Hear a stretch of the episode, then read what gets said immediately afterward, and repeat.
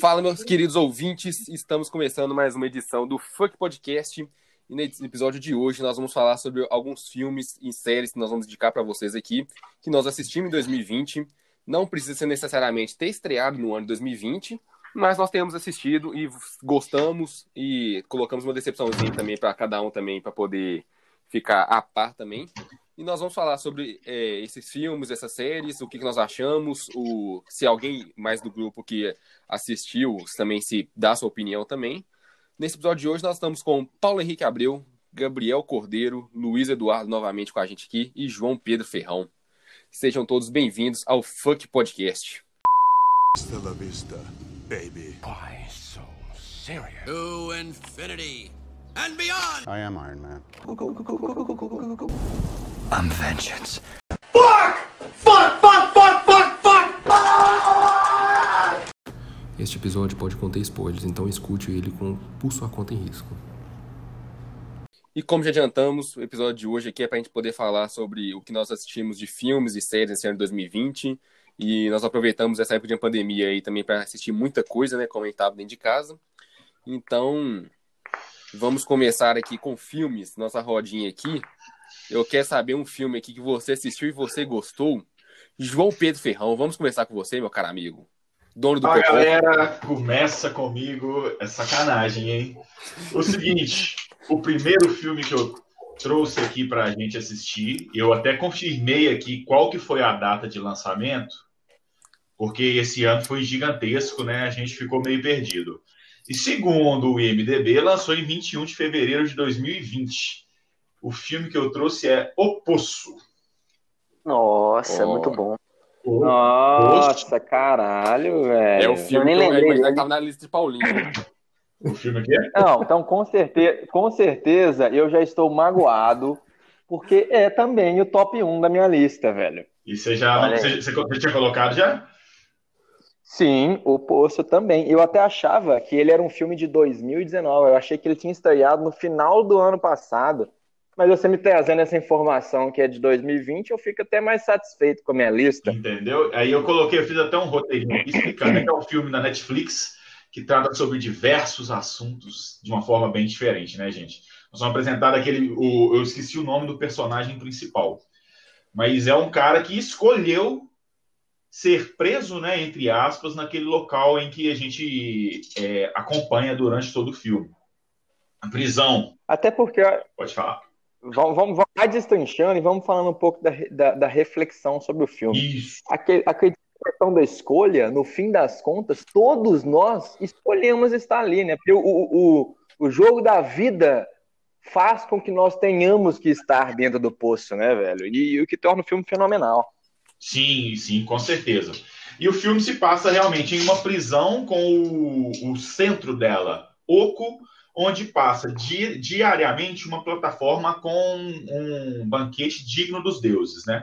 E essa plataforma vai descendo e parando um pouco, de pouquinho em pouquinho. Aí que, com o passar do filme, nós vamos percebendo o problema maior, que as pessoas não estão nem aí para quem está abaixo delas e vai comendo tudo o máximo que puder, independente do, de qualquer coisa relativa à humanidade e essas questões, né? Eu, é, como até tinha falado com vocês mais cedo, é um filme que lançou logo no começo do ano, por isso eu não lembro de eu lembro de pouca coisa, muito pouca coisa. Mas o que eu mais lembro é que no início mesmo do ano foi um gerou um burburinho gigantesco, né, a respeito dele. Eu achei ele uma, uma história muito legal, principalmente porque critica várias coisas, acerta em vários pontos fenomenais, como tem apresenta críticas ao capitalismo, ao socialismo, ao monarquismo e até ao absolutismo que a gente vê em diversas religiões que estão aí, né? Melhor nem citar quais. E principalmente, o ponto principal para mim, que é uma coisa que me toca e que também o filme cita, é a questão das atitudes que um homem desesperado pode tomar. Isso, para mim, é a melhor coisa do filme. Colocar um ser humano em uma situação extrema e ver como será a sua reação. Entendeu? O que, vocês acham do filme? Me conta aí. Eu gosto ah, demais. Deixa eu destrinchar um pouquinho. Pode, pode ir lá, pode ir lá primeiro. É, eu gosto demais desse filme porque É, é um filme que, que toca na ferida mesmo, cara. E não tem preferência. É um filme que, que não abraça uma causa. É, ele critica todas, é, politicamente falando, entendeu? Eu acho isso maravilhoso. E o que eu mais gosto do filme é, é que o final do filme é aberto, cara. Nossa, eu coloquei isso aqui também. Ó, mas aí, vamos lá. Eu, eu não acho que o final do filme seja aberto. Pelo contrário. Eu ah. acho que o final do filme é espetacularmente fechado dentro daquilo que o filme quis mostrar. E, antes de falar um pouquinho sobre o final, eu queria falar assim: esse filme ele tá na minha lista. Pode, pode dar spoilers? Ah, beleza. Ah, óbvio. Porra, ah, se a pessoa não assistiu o posto, se você não assistiu o posto até agora, cara, para o que você tá fazendo, vai ver o posto e depois você continua assistindo o filme, porque tá perdendo um dos melhores filmes, não só de 2020. O posto tá para mim como um dos melhores filmes que eu já assisti com toda certeza. É e falando bom. um pouquinho sobre o final, cara, o, o, para mim o que que é aquele final? O que que representa aquela criança, cara? E por que que a criança tá imune? Porque a criança, quando ela nasce, ela não com todo aquilo de ruim que o mundo traz impregnado nela. Por isso que mesmo sem que ela receba comida, sem que ela receba toda a desgraça do mundo lá para ela no último nível, ela ainda é pura. Ela não passou por, pelas coisas ainda, ela não sentiu o sofrimento do mundo ainda. E aquele momento em que o pessoal abdica de subir de volta na plataforma para levar a criança, cara, simboliza o quê? Simboliza que nós temos que lutar pelas futuras gerações e pa, para dar exemplos para as futuras gerações e, e, e os nossos bons atos vão fazer com que aquela futura geração que ainda é, é pura por dentro e que não está com o pragmatismo da sociedade imposta nela, ela vá bolar um modelo de sociedade que possa acabar com tudo aquilo de errado que o filme mostra pra gente, cara. Mas o que eu acho, cara... Esse filme, quanto mais, mais eu penso nele, mais eu amo. Mas eu filme, acho que você até meio que se contradisse aí, porque a questão que eu acho que o. Quem tava falando comigo era o Gabriel? Era. Sim.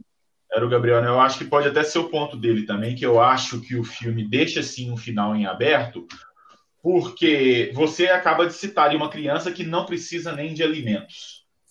É. Ok.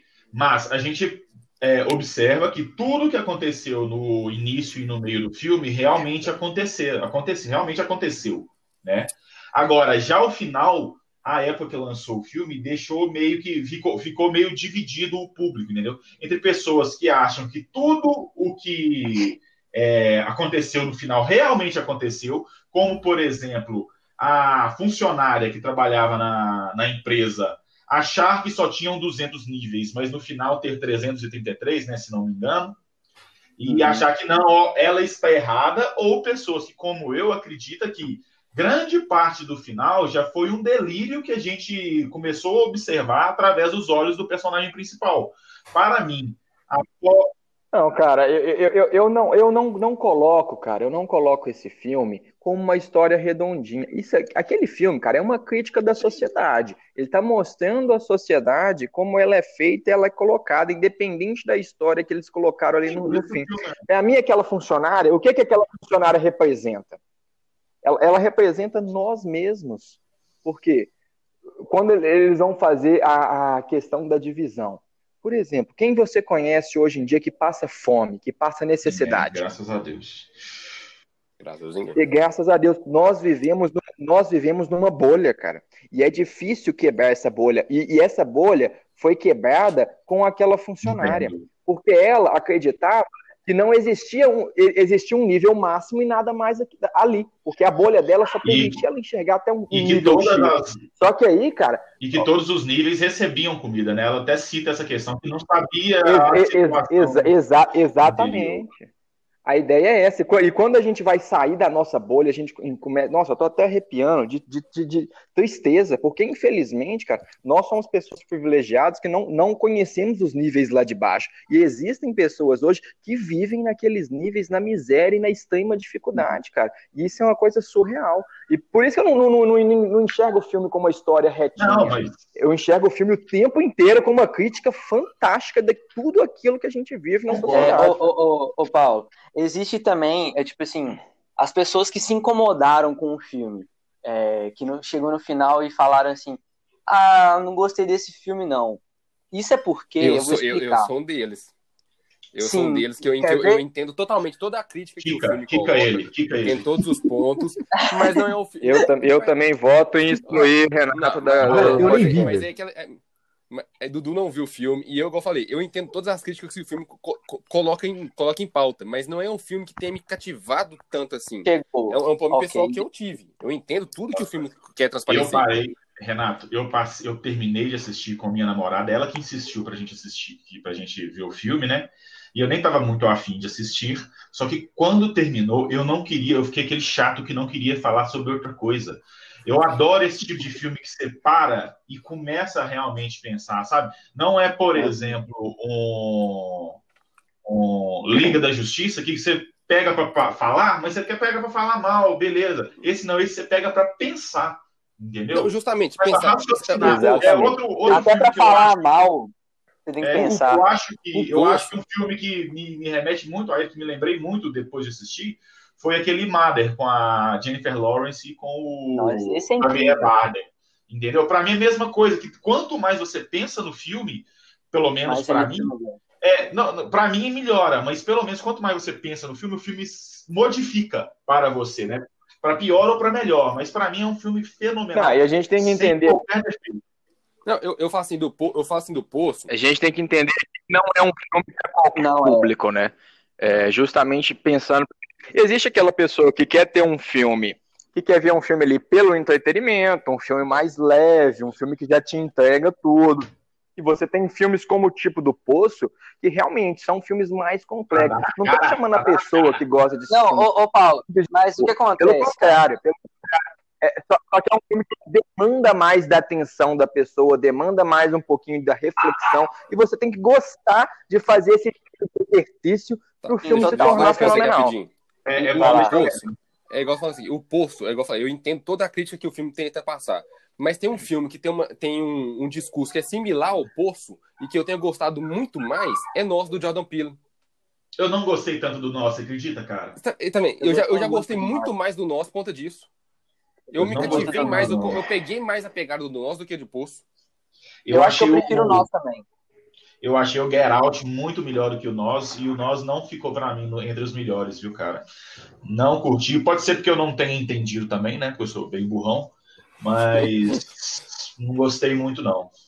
Oh, mas sabe o que, que me chamou a atenção de, de Paulo ter falado sobre não é qualquer público que você precisa entender, você precisa ah, começar o filme é, com a ideia de que aquilo é uma analogia e uma crítica a, a alguma coisa. Mas o que acontece? Quem não sabe disso, quem vai assistir o filme despretensiosamente, o filme vende muito uma, uma, uma história pé no chão.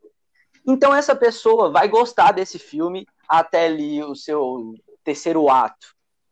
No final, que o filme dá uma, uma fantasiada bruta, sim, aí sim. a pessoa foge, a pessoa sai do filme, cara, entendeu?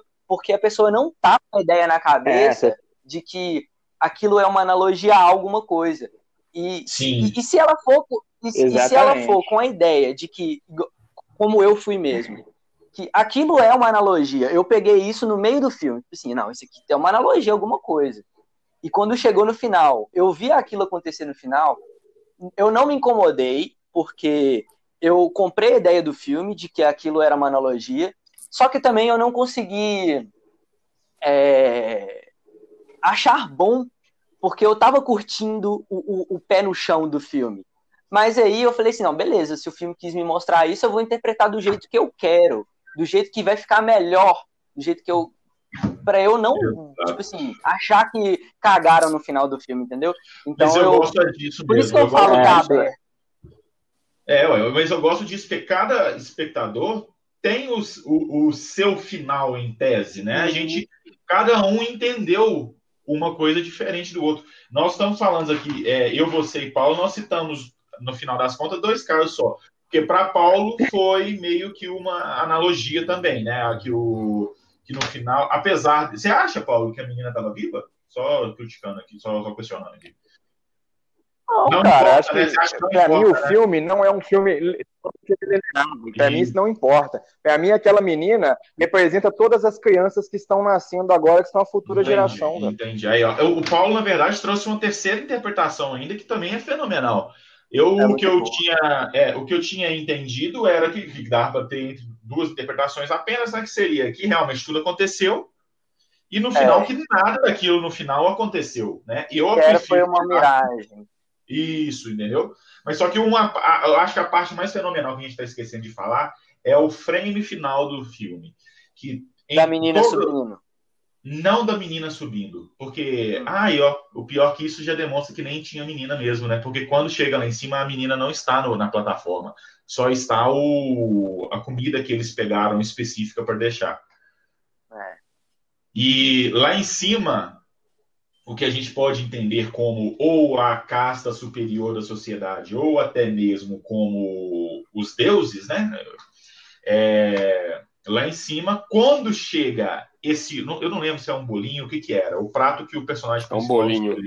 É um bolinho, né? O bolinho chega, é, ele coloca, ele deixa aquele bolinho ali todo para que seja uma mensagem para tipo assim, ó, é, é, é como se fosse uma uma crítica do pessoal que está lá embaixo ao pessoal que está lá em cima. Só que a gente percebe que quem está lá em cima não entendeu nada, porque quando chega o bolinho, só fala: ó, oh, tem um pelo aqui nesse bolinho, pode jogar é. fora, pode descartar. Ou seja, é, no final das contas, demonstra que quem está lá em cima realmente, apesar de não estar nem aí, não quer também nem aprender nada, não quer é, raciocinar o que pode estar acontecendo embaixo. Não sai da bolha, não sai, não da, sai bolha. da bolha. É porque eu enxergo esse filme, cara, só para concluir, para a gente Isso. já passar para o próximo. É, eu enxergo esse filme, eu não enxergo ele como uma história, é, uma história linear, igual ah, nós discutimos, esse personagem X está vivo, se não está, se aconteceu, se não aconteceu. Para mim, cara, eu acho isso irrelevante.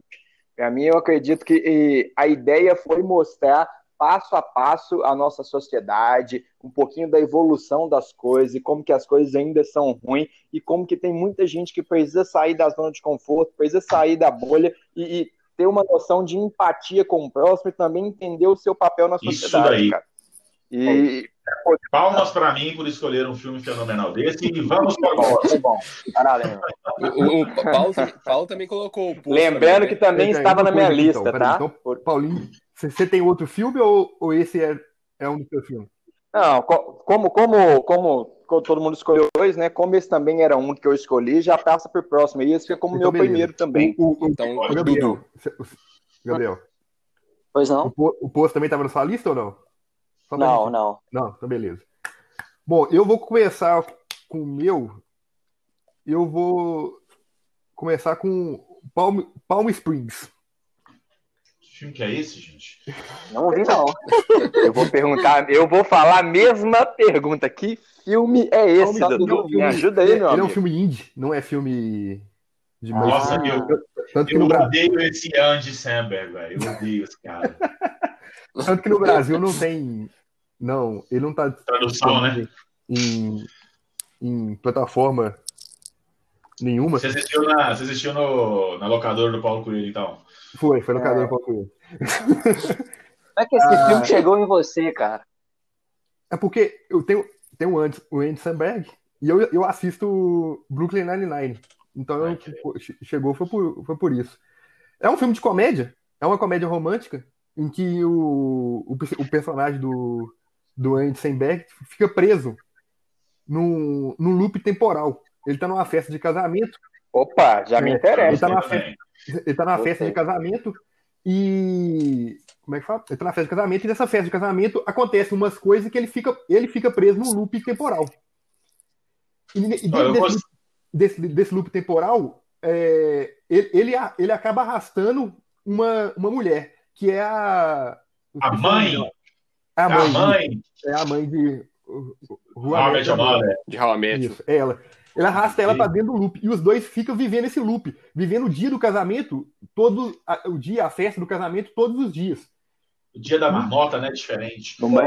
Ele, ele escolheu o melhor dia possível. Pelo menos foi numa festa. é Só Não, e alegria. o bom, o, não, o bom que tem, tô vendo aqui, tem até o J.K. Simmons. O filme Tem, deve ser bom, ele, também. velho. ele participa também. O filme é muito bom, velho. não- chance. tipo, é uma, é, uma, é uma comédia romântica leve, mas também tem, tem passa uma mensagem também.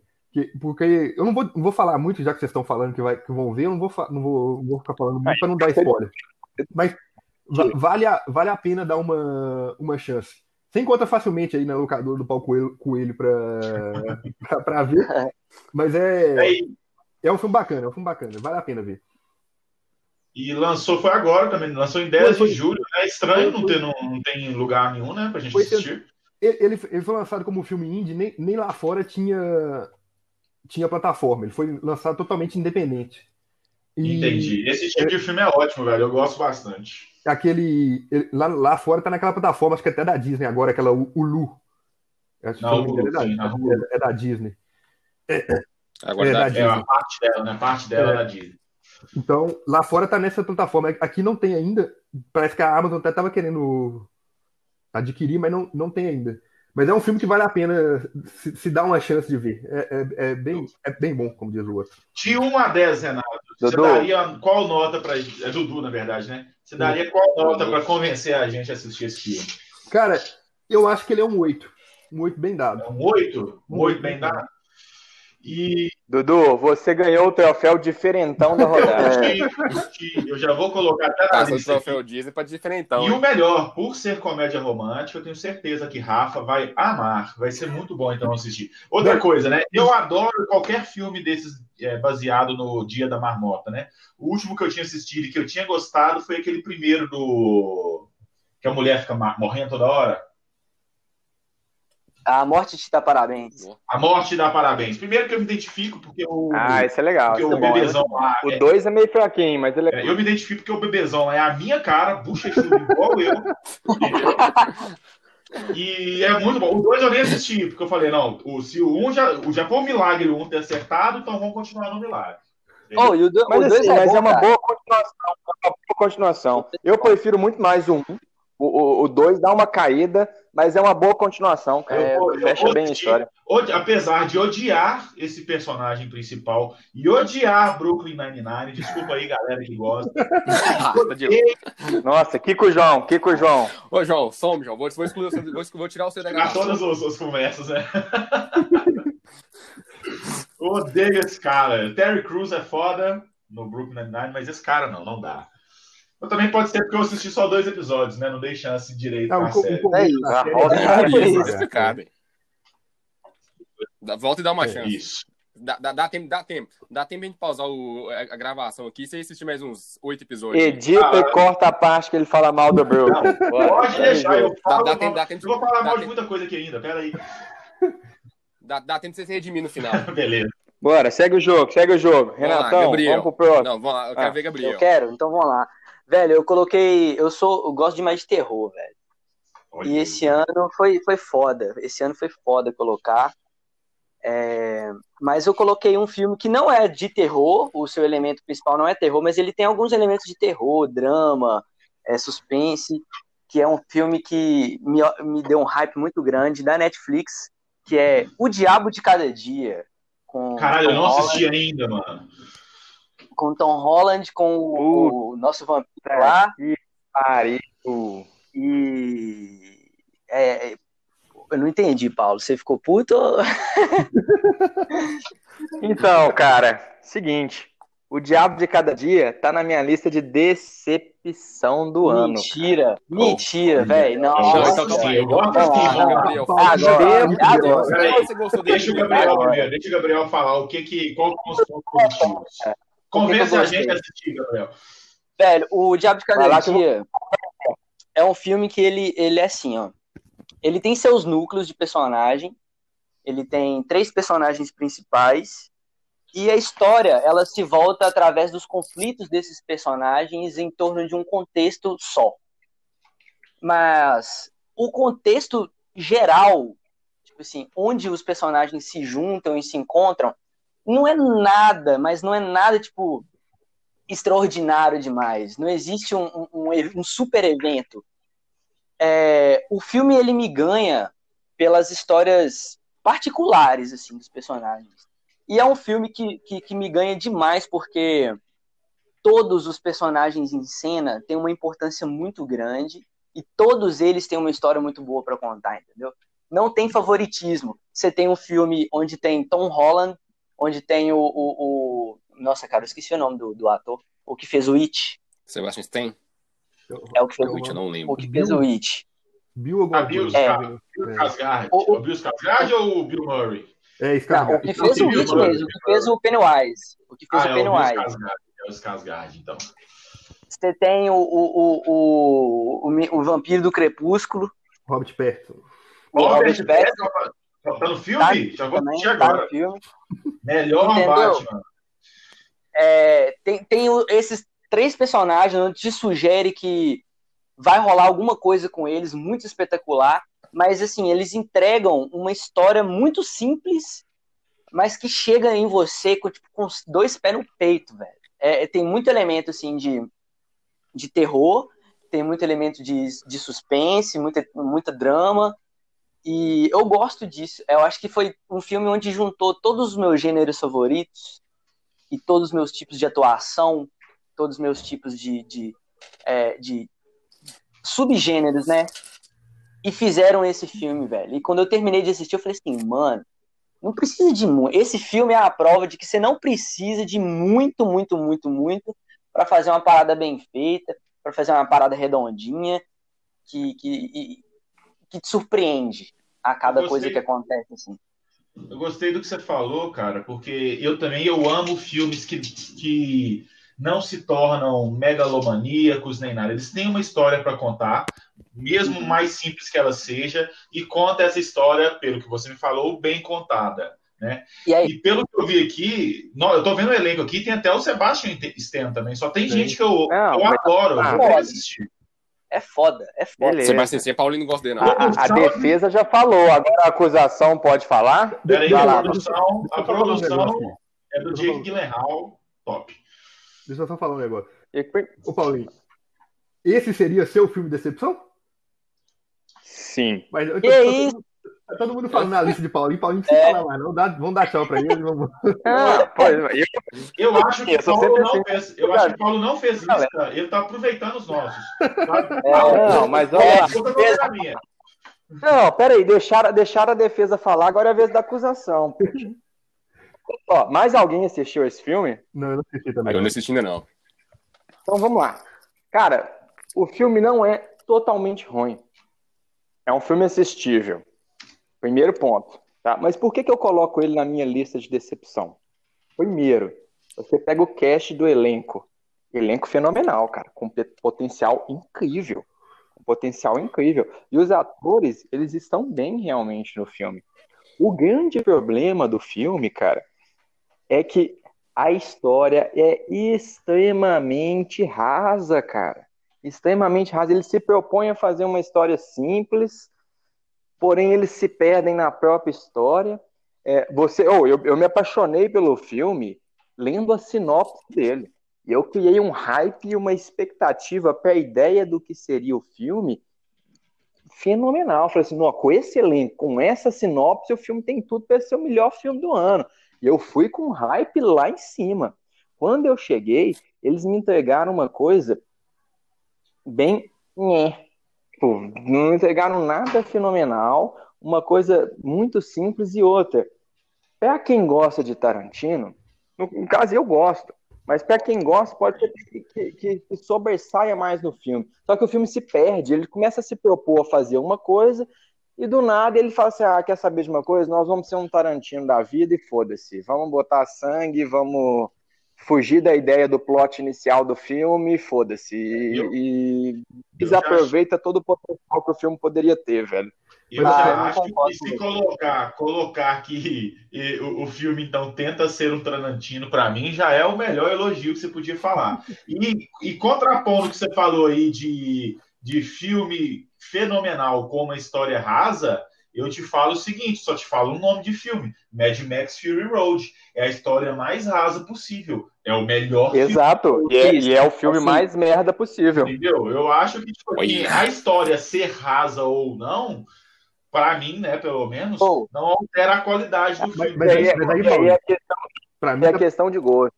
Pra É, mim, Mad Eu Max acho assim, ô, ô, ô, Paulo, não é raso, é simples. Porque é, a diferença entre ser raso e ser simples é, é muito gritante, cara. Porque ser raso Não, não é, uma, é uma história, é uma história que, que não tem nada a ver, é uma história que não vai te agregar em nada. Mas puta merda, velho. É, é, o. Diabo de Cada Dia, todos falo os é personagens. Eu falo que é raso justamente por conta da sinopse. tá? Então, então peraí, E- peraí, Paulinho. Aquilo que o Não, vou ler a sinopse. Porque Não, o, peraí, o filme. Vamos lá, Deixa eu, só, deixa eu só, só colocar um negócio aqui. Pra mim tá parecendo que, que foi. Que você acha o filme ruim porque você teve. Como é que fala? Expectativas Expectativa. frustradas. Muito expectativa. Sim. Sim. Aí, então aí. Mas se você Então não quer dizer que seja um é, filme talvez chega- não, não, mas- seja- não, peraí. Pega a minha primeira fala no início. Pega a minha fala no início. Falei, não, Não, é um sim, filme cara. totalmente ruim. Peraí, Paulo, peraí, nós vamos pegar lá. Nós vamos pegar sua fala, peraí. Primeira coisa, não é um filme totalmente ruim. O problema, o problema é que ele não se torna um filme bom e não consegue aproveitar todo o seu potencial. Ele é um filme ok. O Ele que é o um filme Dudu falou aí, o Dudu tá na falou aí, Então, ele tá na minha lista de decepção porque ele é um filme, pra mim, ali, nota 6 e poderia ter entregado um 10, cara. concordo. Eu vou ler aqui pra Faz- vocês. Faz muito sentido. Faz muito sentido. Vou ler pra Porque vocês ele- aqui o que, que ele tá não- escrito na ele- Netflix. Ele não é um filme pra mim 2, não é um filme zero, mas é um filme nota 6 que tem potencial pra entregar um 10, cara. E eu pe- a, a galera se perde no meio do filme. Eu tenho um assim também aqui para decepção, mas vamos deixar para frente. Vamos lá, o. É, tá no Netflix tá escrito assim, ó. Em um lugar tomado por corrupção e violência, um jovem enfrenta figuras sinistras pra proteger quem mais ama. Mano, o filme é isso.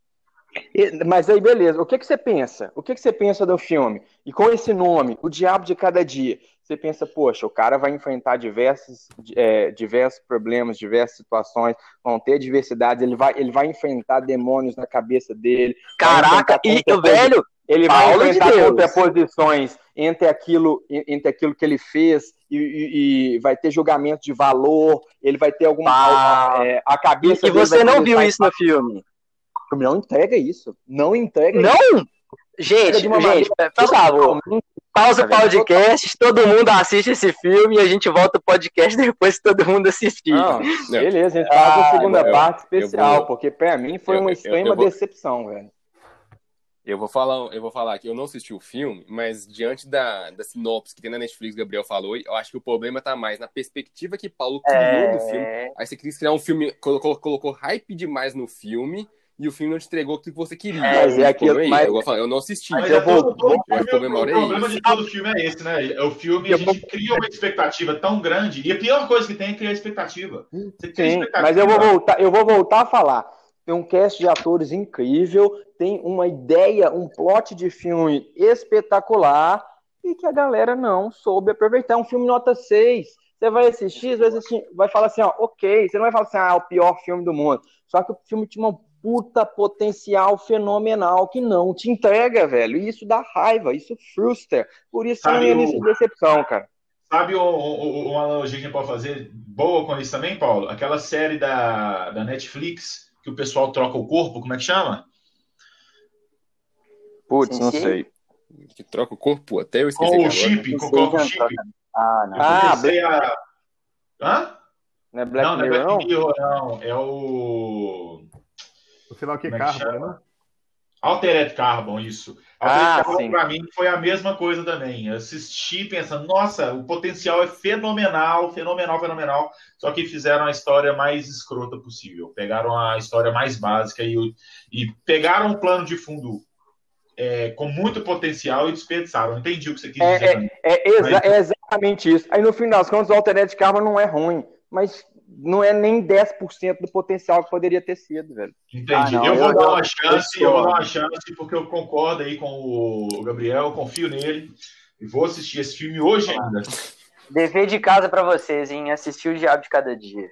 Já anotei aqui, professor. Mas outro dever de casa, não vão ficar alta, tá? Vá com a mente leve, é, querendo boa, um pãozinho.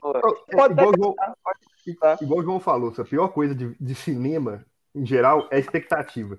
Se a gente escolher esse filme para ver pelo, vamos dizer assim, pelo nome ou pelo, pela capa do, do filme, talvez ou pelo a gente gostasse muito mais de, de muitos filmes. É que a gente realmente cria muito, com, obviamente que o trailer é feito para vender o, Sim, o filme. É, o hype, o hype quem faz é o próprio estúdio, né? Isso a gente isso, tem que deixar claro também. É óbvio, óbvio. Não é, não é nunca Até é culpa do, do, consumidor que, que, que, que tá consumindo aquela mídia. Obviamente, como o João falou, é, é o estúdio que cria aquilo pro filme dele e é ele mesmo que não entrega o que ele criou. E, isso aí, a, a culpa é exclusiva dele. Mas às vezes... E a minha frustração tá nisso, cara. Eu acabei de adicionar mais um aqui nas menções honrosas, porque Paulo falou uma coisa aí de história rasa. Eu lembrei de um filme de história rasa que saiu esse ano, que é fenomenal. Eu vou jogar na sua cara. Vai lá, Renato, vai lá. Qual que é o seu? Não, vamos pro próximo. Esse, esse, tem a primeira da lista do Renatão e nós estamos só no primeiro, hein? É. É.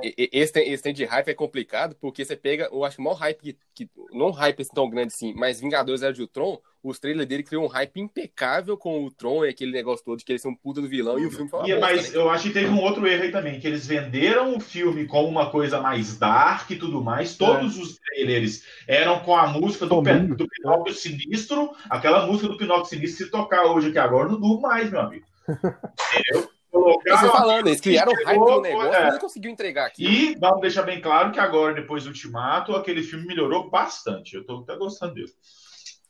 Vai lá, Renato.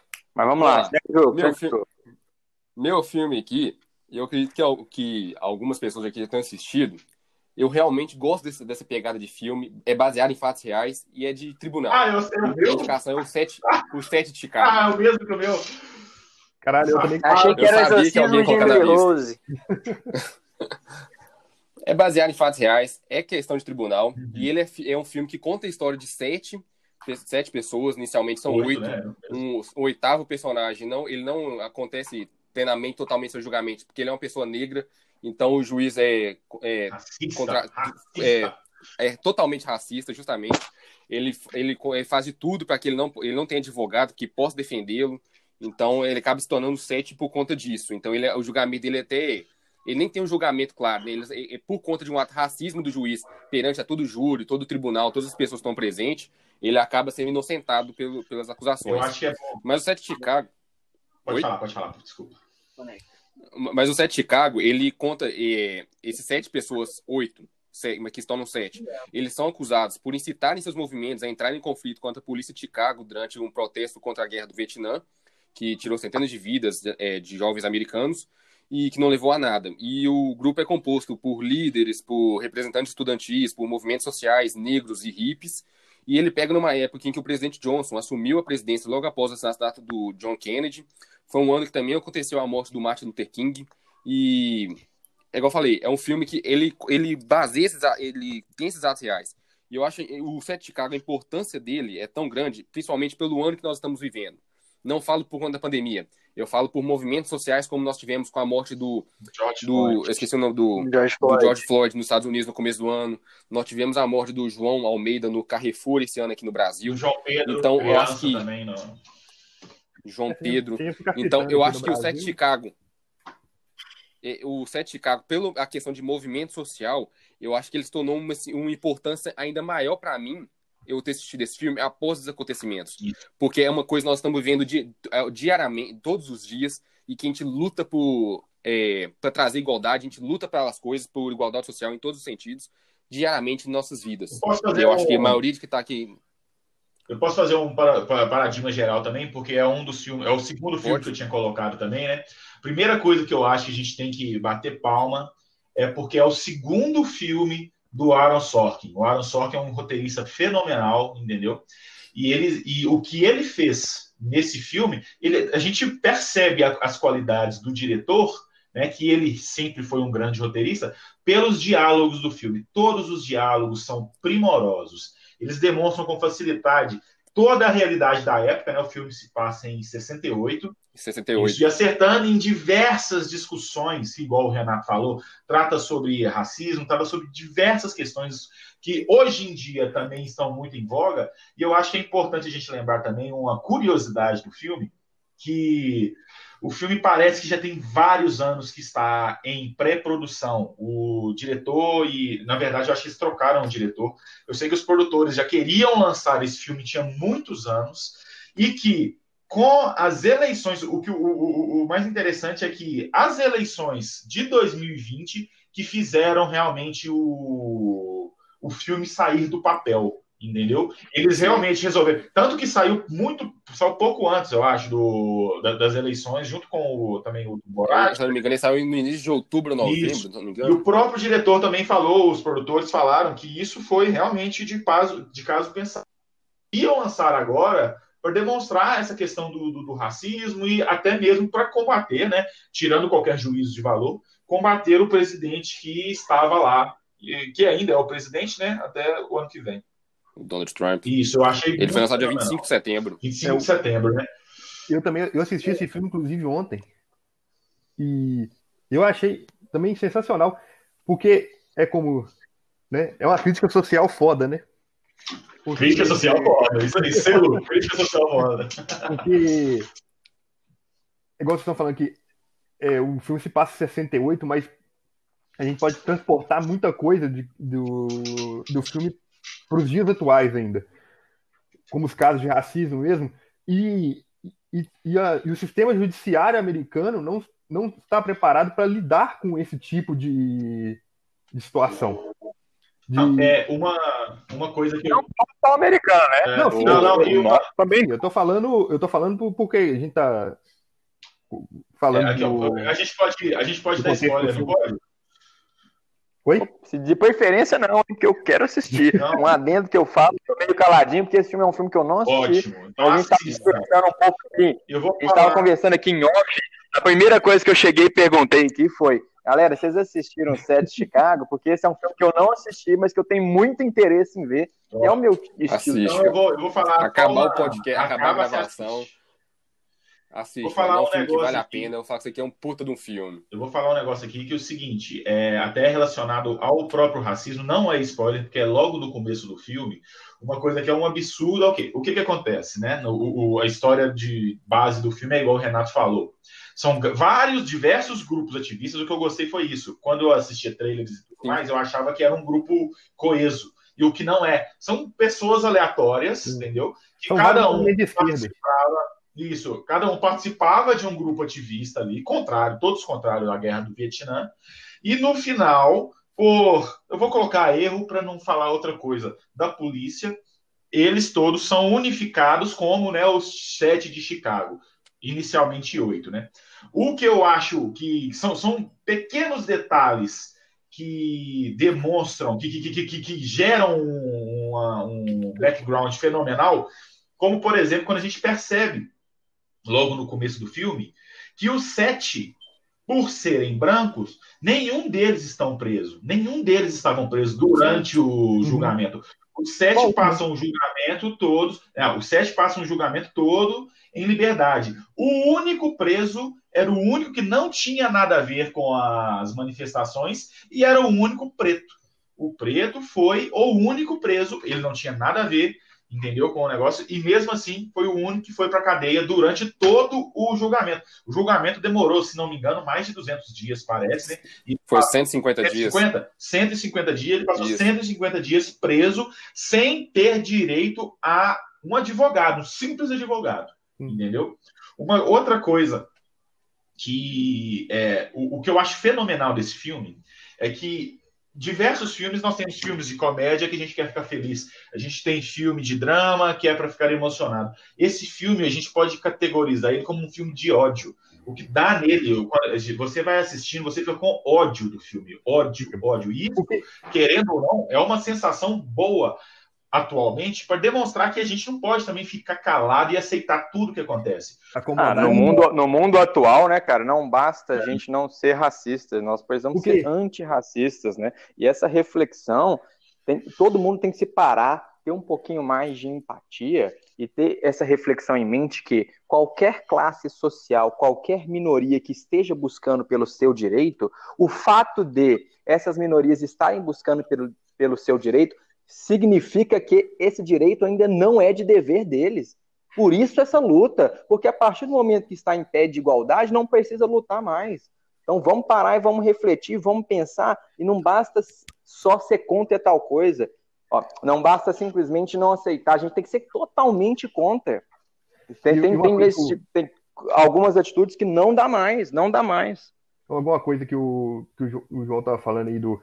Você sente ódio pelo filme, porque é, eu não sei ele, o João também é, forma, é advogado também, assim como, como eu. Você vendo aquele, aquele processo, apesar do, do sistema judiciário americano ser completamente diferente do sistema brasileiro, é, é surreal você ver aquele juiz fazendo tudo que ele faz e, e, e, ninguém, tipo assim, obviamente que ele dentro da sala, ainda mais no sistema americano, ele é o. Autoridade máxima. É, ele é um deus, praticamente, obviamente, né? Mas é, é, impressionante o que ele faz. Que você faz, puta que pariu, em lugar nenhum do, do mundo, isso, esse, esse julgamento vai prospera, não. Porque é totalmente surreal quero, o, o, que ele faz. Eu quero entrar bastante, eu quero, se eu puder, eu quero entrar bastante na questão do juiz, porque eu acho que é, a, é o ponto principal do filme. Eu acho mais importante do que qualquer background é o juiz. O centro é. do filme é o juiz. Sim. O centro, o centro Não, cara, eu, eu, é as ações um cara que eu... do, do, do juiz, e, e, é impressionante, porque, por igual, igual eu tô falando, a gente não entende, a gente, por exemplo, eu pelo menos não entendo o sistema judiciário americano por completo, mas Tipo, se, se você tiver bom senso, você, você, você consegue entender que, que aquilo que o juiz está fazendo não, não, é legal. Não é. Não tem base. Não é legal. Não, é bom, legal de ser. É, é não tem base, base. Mas a gente não precisa ir longe, cara. Não precisa ir longe para poder ter essas reflexões e ficar indignado. Olha um caso que teve recente aqui no Brasil de um juiz uma audiência de pensão, uma mulher com dois filhos pedindo, pedindo pensão pro, pro cara que pro pai que abandonou os filhos, né? E o juiz jogando na cara dela, ah, se você quisesse dinheiro, tivesse arrumado um marido rico, velho.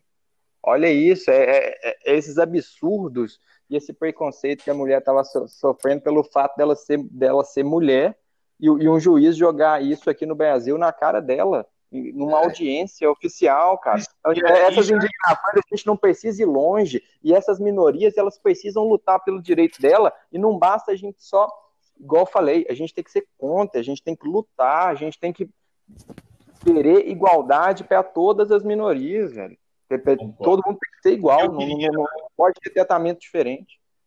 O que eu queria falar sobre o juiz mesmo é porque durante o filme, né, a gente é apresentado para esse juiz, eu esqueci agora o nome dele, é, como o filme é baseado em fatos reais, é um juiz que realmente existiu, e o que eu gostei do final do filme também, que ele conta qual que foi o destino de cada pessoa, né? É, juiz Hoffman. Isso, isso. Julius Hoffman. Julius, isso.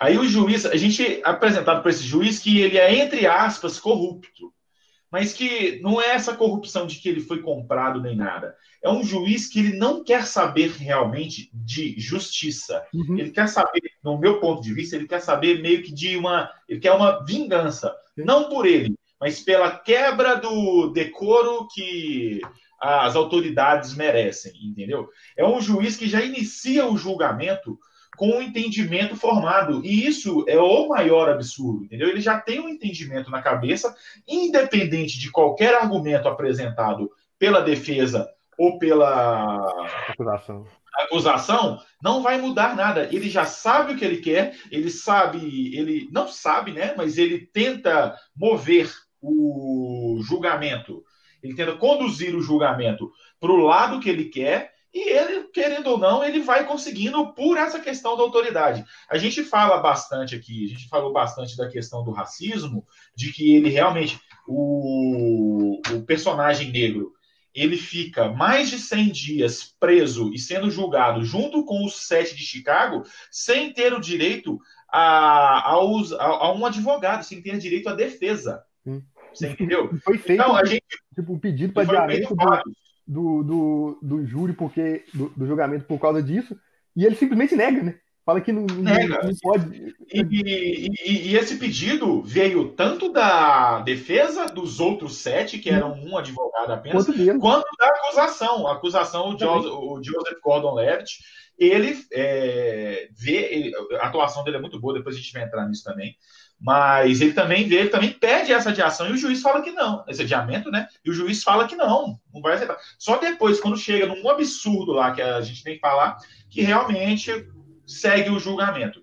Mas o importante citar é que é, foi tão absurdo esse julgamento, e o mais absurdo é perceber que é baseado em fatos reais, porque não só os direitos humanos dos presos foi abolido, digamos assim, é, até mesmo pelo racismo, mas também qualquer direito dos advogados. O advogado de defesa não tinha local de fala ali, ele não podia falar nada. Era Qualquer devagar. coisa que ele falava, qualquer coisa que ele falava, o, o juiz já rebatia e já ia contra, entendeu? É uma coisa que, eu, como o Paulo tinha falado, eu não sei como é o sistema de lá, mas o sistema brasileiro, por mais falho que seja, é, o advogado é muito, ele é muito valorizado no sistema brasileiro e a gente tem sim local de fala. Pode ser sim que o juiz, um juiz ou outro, extrapole a sua competência, mas é, nós sempre, nós advogados, temos sim como correr atrás dos nossos direitos, entendeu? Eu penso que se fosse hoje, aquele julgamento fosse hoje aqui no Brasil, não correria é, um julgamento de 150 dias com todos aqueles problemas, entendeu? Com todos aqueles problemas, até mesmo legais. É muito complicado o filme. O filme é... não assista se você quer uma coisa leve, não é um filme leve, apesar de ter diversos alívios cômicos mas é um filme muito pesado e você sai dele com ódio, você sai querendo quebrar coisa. Só pra, só pra encerrar aqui do set de Chicago aqui, você quer falar alguma só, coisa? só falando, você tá falando das atuações, tipo, e, e tá todo mundo muito bem, né? O, o, Todo o, mundo. o Sacha Bora, Bara, Bara, Baron Cohen é, é sacanagem o que o, Eu acho, eu não cara- sabia, eu não sabia que ele era um ator tão bom assim. Ele é fenomenal. É Esse sacanagem. filme, esse filme tá sacanagem. Até o Ed Redmayne, que eu não gosto, eu não gosto do Ed Redmayne, não gosto, eu acho que o Oscar que ele ganhou não foi merecido, mas nesse filme ele tá fenomenal.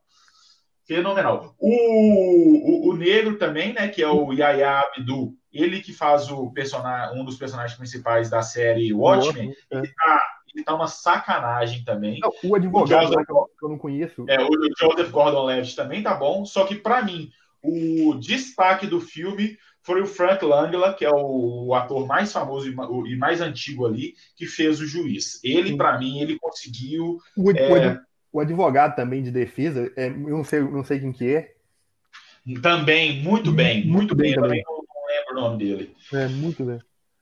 Pode falar, Renan. Só para encerrar aqui do set de Chicago aqui, o Tivão tava falando sobre a respeito do juiz, a gente vê como é que o juiz já vem com, já vem com o pensamento dele já fechado a respeito do julgamento, quando eles trazem é, um pequeno spoiler assim rapidinho para quem não assistiu, Paulo e Gabriel, Uhum. é, mas só para comentar Tira o que fone, tira o fone, tira o fone, tira o fone. que é quando eles trazem uma quando a- o advogado de defesa eles trazem uma testemunha que trabalhava direto com o presidente Kennedy e para poder testemunhar no julgamento e o juiz ele não deixa o júri participar Não deixa o júri Porque não participar tinha mesmo. É porque eles, eles queriam- Então, porque ele não É. tinha, porque eles não tinham prova testemunhal, ele só tinha prova- a, a prova dele de, fa- de fala dele, mas como ele, ele já tinha sido é, saído do cargo já pela morte do Kennedy e e o Johnson ter assumido e ter trago outra pessoa pro lugar dele, então ele não deixa é, é, o júri participar desse Não, testemunho é dele. Então você vê ele como é que a cabeça dele já tava É, ou seja, fica registrado o, o, o depoimento desse personagem fica registrado, só que as pessoas que realmente vão julgar, né, lá o, o Nem ficaram sabendo que ele foi lá. O júri. o júri, eles não têm acesso a esse julgamento. E isso é, é, tipo assim, isso é apenas uma das coisas que vai aumentando o seu ódio durante o filme. O filme é muito bem construído e eu acho que vale a pena se assistir sem a gente falar mais nada, para não, não dar qualquer tipo de E pra mim é, é filme de concorrer, é digno de concorrer ao Oscar. Facilmente. E não só o filme, como os atores também. Eu acho que o Sacha, eu acho que o Sacha merece. Acho que o Frank Langella merece como ator coadjuvante, com certeza. E o problema é que a gente, não, nesse filme aqui, não tem tipo personagem principal, né? É, não tem. Mas, fica, mas fica, provavelmente... entre, fica entre ele e o, e o Ed, né? O, o, é. Sacha, e o Sacha e o Ed, né? O conflito assim, gira em torno mais em volta deles. Né? É, e outra coisa, lembrando também, a mesma coisa que eu já tinha falado também, né? Os alívios cômicos desse filme são fenomenais. A gente falou, a gente falou só de três aqui, três dos, dos sete, né? Três dos oito só personagens principais, só que todos os outros estão muito bem também. Muito, também. São, são, atores menos reconhecidos, mas não tem um que você olha e fala, hum, esse cara aqui eu não gostei. Entendeu? Não faz sentido ele aqui na história. Mas foi tudo muito bom, muito fenomenal. E outra coisa, até saindo já do filme, mas é, pegando ainda nessa, nesse mesmo contexto histórico, o filme me lembrou bastante daquela, daquela minissérie, eu acho da Netflix também, O Olhos que Condenam. Sim. Quando eu assistia, eu lembrei bastante, até mesmo a questão do racismo, a questão da falta de justiça, né? E eu acho que assisti os dois, um, primeiro Os Olhos que Condenam, e depois esse daí, melhora ainda mais a, a sua experiência. Eu acho que vale a pena para quem estiver escutando a gente aí assistir. Vamos lá. Então vamos lá, para continuar aqui. É, seu, a segunda rodada de filme eu já adiantei que o de João, né, que também foi o set de Chicago. Paulo, seu segundo filme, qual foi o segundo filme que você mais gostou aí nesse ano 2020? Então vamos lá, pessoal, entrando na segunda rodada aí, todo mundo viu que o meu primeiro filme foi O Poço. Eu quero começar com o meu gênero de filme preferido essa segunda rodada, que foi um dos, meus, dos filmes que eu mais amei em 2020, que foi Dois Irmãos. Filme da Disney Nossa. com a Pixar. Uh. Filme para mim fenomenal. eu amo, eu amo filmes de animação. E para mim, cara, esse filme é a Disney no mais, na mais essência Disney que ela pode ter. É um filme alegre, é um filme colorido, é um filme para crianças, só que ela consegue dialogar com um público mais velho de uma maneira única, sabe? Com pequenos detalhezinhos, com, com questões ali pontuais que te geram reflexões, que te, que te geram é, pensamentos em torno de determinados de, de determinados, como é que eu posso falar? Determinada maneira de você levar e lidar com a vida, né? E, e para mim esse tipo de filme é fenomenal, com uma mensagem espetacular. Chorei muito no final, até porque eu não sou padrão para nada, eu, eu, choro até no comercial de margarina. Mas é, se quiser um filme leve para você sentir bem, fechar o ano aí com uma energia positiva, para mim essa foi uma das grandes surpresas de 2020, cara porque é um filme realmente muito bom. Como eu disse, é um filme feliz, é um filme colorido, é um filme que se você tiver uma criança em casa para pegar para poder assistir junto, que ela também vai gostar muito do filme. Porém, ele, ele, o filme se conecta com o público adulto de uma maneira muito única. Daquele, aquela maior é essência Disney de ser, né, cara? É, foi o, é o ápice da Disney. Quando você pensa em Disney, não acho nem que é o, o filme mais incrível da Disney, mas quando você pensa no modelo Disney dos filmes atuais dela, é basicamente isso que você vai encontrar nos dois irmãos. Aquele eu filme... nem assisti, eu nem assisti, mas quando você falou o ápice da Disney, já me perdeu, porque melhor que Rei Leão nunca vai ser. Mas não, é o seguinte. Eu falo o ápice Disney de modelo de moldar história. Eu até voltei aqui pouco, alguns hum. segundos antes eu falei que não é o melhor filme da Disney. Mas, mas é seguinte, a essência de construção do filme é puro, puro Disney, velho. É, é fenomenal. Muito bem feito. Sem contar se você for pegar, olha o elenco também, né, velho? Tem o Tom Holland, tem o Chris Pratt, a Julia Lewis, e é um filmezinho curtinho, uma hora e quarenta. Só assiste, galera. Traz pra, gente, Paulo, traz pra gente aí a sinopse do filme, pra gente saber do que se trata. Ah, vou procurar aqui agora, aqui, ó. Vamos lá, sinopse e detalhes. No enredo de dois irmãos, uma jornada fantástica em um local onde as coisas fantásticas parecem ficar cada vez mais distante de tudo, dois irmãos elfos adolescentes embarcam em uma jornada extraordinária para tentar redescobrir a magia do seu mundo interior. Dando um resuminho aqui da minha parte para vocês, o, o que, que, é a essência do filme? Tipo, é um filme, é um, é um mundo de fantasia, um, mundo onde existia magia, onde existia é, coisas fenomenais, só que vira um mundo burocrático. Por exemplo, os magos existiam e os magos eles faziam levitação, não sei o que, eles faziam as coisas se transportarem, os cavalos voavam, né? Os Pegasus e tudo mais. Porém, eles vai e constroem os carros. Aí ninguém mais, os cavalos não precisam mais se preocupar com voar porque tem o carro para andar. É, você não precisa preocupar em fazer a magia de fogo para aquecer todo mundo, porque você vai lá e acende o fogão. Então o mundo vira um mundo pragmático e o pessoal, a, a magia, ela se exaure do mundo porque o pessoal passa a não acreditar nela.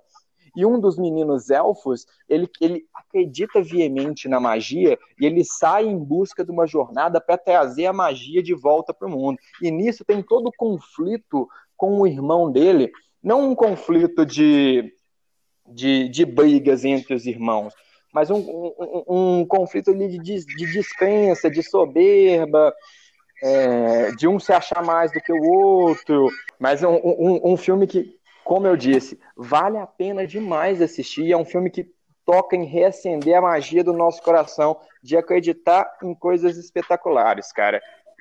Ah, só assistam, cara. Confia na Disney e vai. Bom, galera, ninguém assistiu, ninguém assistiu Dois Irmãos aqui, poxa.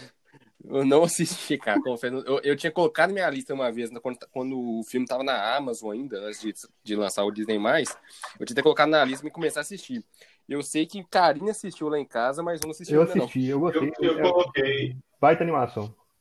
Eu coloquei aqui na lista também, agora que eu peguei o Disney Plus, né? Aí vocês terminarem de assistir o Soul e eu assisto esse também. Eu Então, ser Soul foi, legal. Soul foi um filme que eu também assisti recentemente. Assisti ele anteontem, né, na data de lançamento. Particularmente, eu gosto mais do Dois Irmãos. Justamente por esse lance da magia. Eu acho que a mensagem que foi passada no Dois Irmãos é uma mensagem é, muito com muito mais impacto do que propriamente a mensagem do Soul. Soul é um filme muito bom, é um filme bem legal, é, só que ele é um filme mais pragmático, ele é um filme mais simples.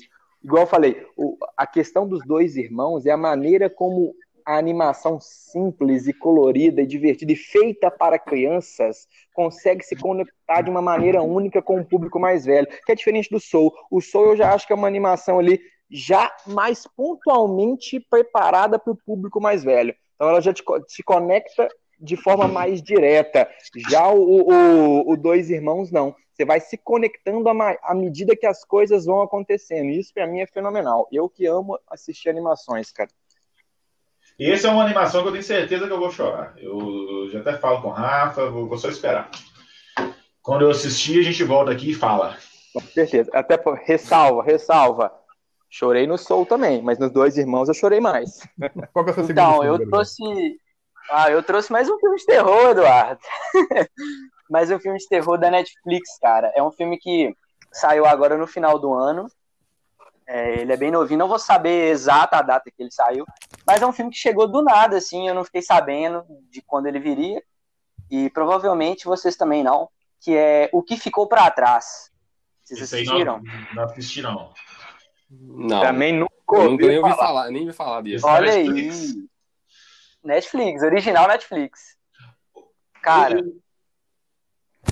o que que. vou falar desse filme pra vocês. Vou vender o peixe do filme aqui pra vocês. É, o filme conta a história de um casal de refugiados de um país africano que vai que tá rolando uma guerra e eles vão pro, pra Inglaterra, refugiados. E a premissa do filme é viagem entre gêneros do terror, assim, saca? É, desde o gênero do, do terror social, onde eles precisam lidar ali numa sociedade, numa cultura diferente deles, é, é, que é, de, é o terror psicológico também, de ter que lidar com, com, com o passado da guerra, com as coisas que eles fizeram no país de origem deles, e também o terror sobrenatural, e que eu acho genial o jeito que eles posaram nesse filme, que é, é cultural o terror, o, o terror sobrenatural é cultural do país deles, é um terror onde são demônios africanos, entidades africanas e tudo mais.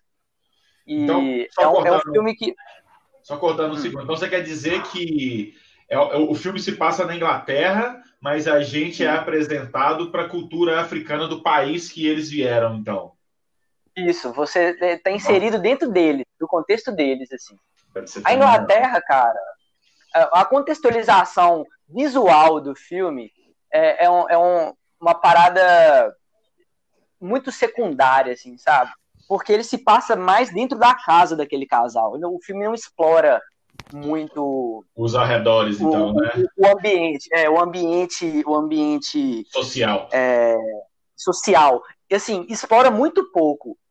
E o que explora do ambiente social, cara, é genuíno demais. Você vê ali o medo que eles têm do, do desconhecido, você vê ali os problemas sociais sobre racismo, sobre xenofobia, sobre eles serem negros e sobre eles terem, serem refugiados e os problemas que isso aponta. E eu acho isso incrível se transformar num filme de terror, porque é uma questão é, que nunca foi abordada, saca? Sobre os refugiados, sobre xenofobia.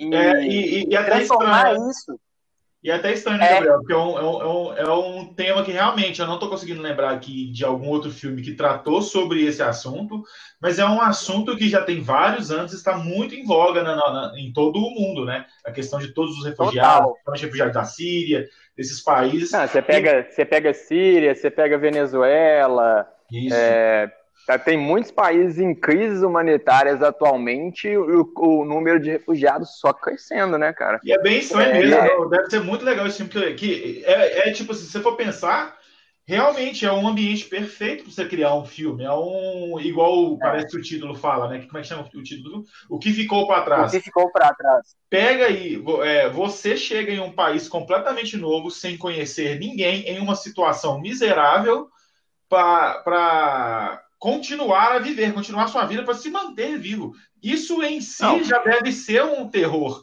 Aí agora o Gabriel vem e coloca que, além disso, eles trazem também junto com eles todo um, um drama narrativo, um terror é, da África, do, do, país de origem. O elemento cultural do o país, né? O elemento cultural, é, eu acho que deve ser um filme fenomenal mesmo. Deve ser muito bom. Sem contar é que o, o, que me vendeu esse peixe aí, o que está me fazendo ter interesse desse estilo, é, junto com esses fatos, a abordagem do terror psicológico e, e a abordagem do outro tipo de terror que você falou também, né? Mais é. dramatúrgico. Sabe por quê? Porque, porque ele, terror porque eu gostei é muito.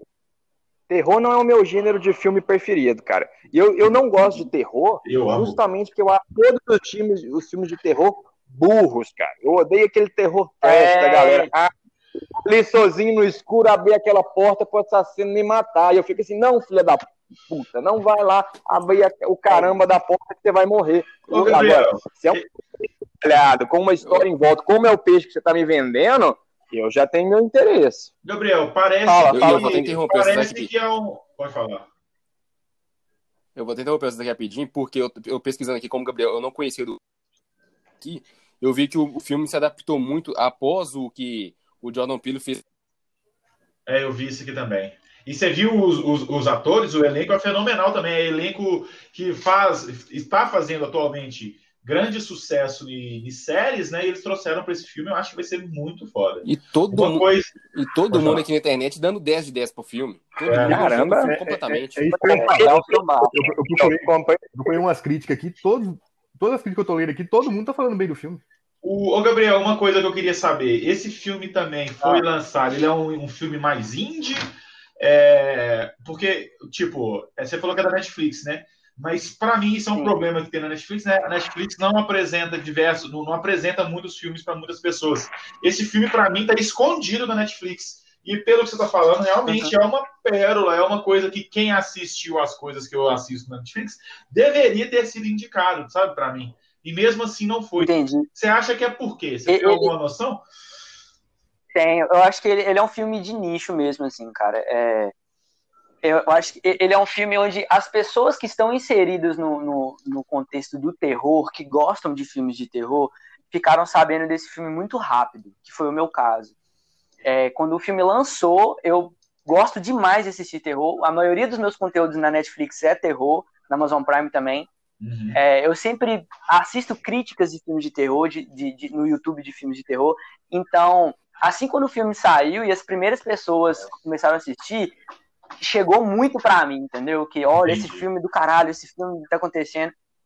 E, e, ele tá dentro do nicho das pessoas que É assistem. bem terror. nichado mesmo, então, né? Bem nichado. Entendi. Eu- Eu, no meu caso, a- aparecer pra mim era zero, porque eu não, não gosto do gênero de terror, mas eu amo filmes, por exemplo, como Corra. Que aí não é só, é um terror mais psicológico, uma história, um plot totalmente desenvolvido, né? Parece E que é o que que você vai gostar? de nós, não, Paulinho? específicos. Você gostou de Paulo, Us? você não gostou de nós, não? Nós. Qual? Nós. Nós. Não assisti, cara, não assisti. É. Vocês comentaram. Então assista, cara. Porque é melhor do que Corra ainda, tá? É, a mim Corra foi fake melhor, news, não. fake news. Vamos. Mas é o seguinte, ó, é, eu acho até voltando nisso que o Paulo falou, eu um dos meus um dos meus estilos de filme preferido é terror. Eu amo filme de terror, adoro filme de terror. Só que o Paulo falou uma coisa muito certa. Filme de terror, a maioria é, é meio burro. É preguiçosa. E É preguiçosa. burro. acho, que, é, acho que nem burro é a palavra, acho que Gabriel acertou. É preguiçosa, é o- a palavra correta. Porque, e eu acho que, graças a Deus, nós estamos aqui agora, nós estamos vivendo em um momento que os filmes de terror, o estilo filme de terror, está sendo é, repensado. Tem vários filmes de terror lançados é, de alguns de cinco anos para cá que eu acho que são muito melhores que muitos filmes antigamente, sabe? E uma coisa que eu acho que eu tenho que deixar aqui bem claro é que todo mundo que está assistindo aqui, escutando aqui o podcast, para o que vocês estão fazendo, e antes de todos os filmes que nós falamos aqui, vai assistir Alien, o Oitavo Passageiro. Na minha bolha, ninguém, assi- ninguém assiste esse filme. Ninguém assiste esse filme. Tem que deixar Bloqueio, João. Bloqueio. Gravamos pro próximo filme. Aí, Ô, Esse, esse, Mas- esse tem Antes terror. de, antes é da porque gente passar, é porque é, eu queria falar o porquê que esse filme é bom pra todo mundo. Por que todo mundo dá nota 10 pra esse filme? Porque, assim, o te- os, os gêneros do terror tem essa problemática também, é muito segregado. A galera que assiste os filmes de que gosta dos, dos terrores psicológicos, não gosta dos trash. A galera, a galera que gosta do, do gore não gosta dos filmes de fantasma esse filme, ele, é- ele mistura muito bem isso, saca? Sem tirar o pé do chão. Ele tem os elementos do terror psicológico, do terror social, do, é, e também tem o sobrenatural. E no sobrenatural dele é, é, tem aqueles. O visual, o, o, o, gráfico daqueles filmes de terror de, de casa mal assombrada mesmo, dos monstros, da, dos fantasmas, das coisas que acontecem na casa, mas mesmo assim é muito pé no chão, sabe? É uma coisa que você acredita, que você vê os personagens passando, porque aí, é aí que existe a problemática nos outros filmes. Eu sou um amante de filmes de terror, eu gosto de todos os gêneros, prefiro os pé no chão, como esse aqui, o que ficou para trás, como A Bruxa, como o Hereditário da Vida, como o Midsommar da Vida. Odeio. Eu gosto muito desses filmes. Odiei Midsommar. Gosto muito, muito, muito. E mas também eu gosto muito do- dos outros subgêneros do terror, que é o trashzão. Eu gosto muito de ver o Jason, gosto muito de ver o Michael Myers, gosto de ver o Fred, gosto de ver o, o- o- o Jogos Mortais, os filmes de, de, de sobrenatural também eu gosto de ver. Então, e- e eu gostei muito desse filme porque ele consegue juntar tudo isso de uma forma homogênea e fazer um, um produto pé no chão, que não é preguiçoso, que não desafia a pessoa que está assistindo a, a falar, ó, forçar uma barra em cima de um, de um contexto e traz ali uma história que vai te deixar aflito, mas que. Porque, porque tem um pezinho na realidade, entendeu? Não, Vai mas te isso é bom, pezinho Eu, é particularmente, gosto mais do suspense do que do próprio terror, cara. E essa sensação de aflição, pra mim, isso é o verdadeiro terror. Isso é bom. Ga- Gabriel já me vendeu muito bem, que eu vou colocar minha listinha, já, vou colocar minha listinha por assistir mais. Também, também, atualizei, ainda, também atualizei ele. Assiste de noite. Assiste de noite. eu acho que a gente tem que bater palma pro Gabriel noite não. mesmo, porque todos os filmes que ele apresentou são fenomenais, pelo menos parecem vender o peixe muito bem, e os dois eu vou assistir. Eu devia ser produtor de trailer. Até por conta do primeiro que você apresentou, né? Foi só no trailer mesmo. É, Bora, Ah, segue o jogo. Bora pro próximo. Vou- Vamos lá, vou passar pro meu aqui, deixar Dudu por último. É, o meu vou ser simples e vou ser sucinto aqui. O meu segundo filme na lista é simplesmente é, é, é um filme simples, raso, mas um filme de ação pura que eu curti muito quando eu assisti ele, que foi o Resgate. com o ó, Chris muito Evans. bom. Nossa, eu pensei em colocar Eu- esse. eu que gostei. Esse foi o que eu falei com você no começo, que Ainda bem que eu parei e olhei os filmes que, que, que, lançaram realmente, senão eu ia passar vergonha. Eu não ia colocar o Resgate, eu ia colocar o Old Guard, mas eu ia citar o Resgate também junto. O Resgate é muito bom, velho. Old Guard eu não assisti ainda, mas o Resgate eu gostei muito pela ação frenética. É um, simples, é um filme de ação simples, puro. É. É, ação desenfreada. Eu gosto, eu gosto dele por conta disso. Que foi o que o John Wick com o Keanu Reeves começou a fazer eu acho que ele perdeu um pouco a mão ali no finalzinho do segundo, no terceiro filme do Parabelo, já perdeu um pouco a mão para mim já. O resgate funciona bem para isso. Eu só tenho uma ressalva que para mim tinha que ter encerrado no primeiro filme, não tem que fazer sequência, igual a Netflix já tá pensando em fazer uma sequência dele já não, já. Mas, Mas eu, eu, é um filme de ação pura contra os Ravens. E, e, e é uma que... coisa que eu acho interessante, uma coisa que eu acho interessante depois pesquisando sobre o filme, quando eu fui montar minha lista, é que eu não sabia, é, para assim, para quem eu e Dudu que gostamos de quadrinhos, o filme é baseado numa história em quadrinhos. Eu não sabia, realmente Olha, não sabia disso. O Resgate não é o Old Guard, não. O Old Guard eu sei que é, o Resgate também. Não, o Resgate, o resgate, é, o resgate é de quadrinho também. É de quadrinho, quadrinho também? Cidade, de Andy Perks. É. Ó, eu tô olhando aqui, tô olhando aqui, muito bom. O roteiro também é do Joe Russo, né? E Joe Russo é uma das melhores pessoas de Hollywood. Então, o realmente. Filme, o filme, na verdade, é dirigido pelo, por um cara pelo... que foi dublê Sam Hargrave, né? O Andy Parks. O, o Sam Hargrave. É, é, Hargrave. Ele, ele, era, ele, era né? o, ele, ele era dublê do filme do Capitão América Cidade Invernal. Ele, é, ele, ele, é o melhor filme Ele, ele, ajudou a dirigir, ele ajudou a dirigir a dublagem, a dublagem, a, os dublês do, do Soldado Invernal com os, com os russos. Então, é. Entendi. E... Por isso que o melhor filme da Marvel. Soldado Invernal, concordo 100%. Concordo 100%. Agora, o seguinte, é, voltando, né, pegando lá atrás, o que Paulo falou lá atrás, é, esse é um filme raso, é um filme raso, mas fenomenal. Eu, eu coloco ele como praticamente um Mad Max. Não tô querendo comparar os dois, porque o Mad Max eu continuo achando. Que é caralho, é mano, para de falar desse Mad Max, que esse é ruim demais. Mad Max é bom pra caralho, velho. Não, não, não, não, É muito bom, mano. É muito É o show é de melhor, filme, velho. Mad Max é o melhor filme de todos. Agora, o Resgate, cara, é, é uma história até bem simples. Você quer falar pra gente a história aí, Renato? A história dele, quer ver só? É tiro explosão e bomba. Aqui. É, é, é, é, o Chris Hansen, é ele é o Tyler Rake, que ele é um mercenário do mercado negro e ele é recrutado para. Não, não, não é o Tyler Rake, o jovem... é o Thor. Porque o que faz ali é coisa de Thor. Não, só tem, tem, tem, inclusive tem uma cena lá que ele joga uma, ele joga uma arma no cara, no jogo, joga. não lembro. Tô, eu, acho que tem uma cena que, que, acho que faz isso. É, e ele é convocado, ele é, ele é um mercenário do mercado negro e ele é convocado para resgatar o jovem Ovi Mahan Jr., que é o filho do maior traficante de drogas da Índia que é detido por. que é detido em resgate por ser o maior traficante por um outro traficante de Bangladesh. É, aí é meio que uma disputa de território, né? Aí o, o, Isso, o outro de Bangladesh sequestra. O filme é muito bom. Eu, eu tô lendo.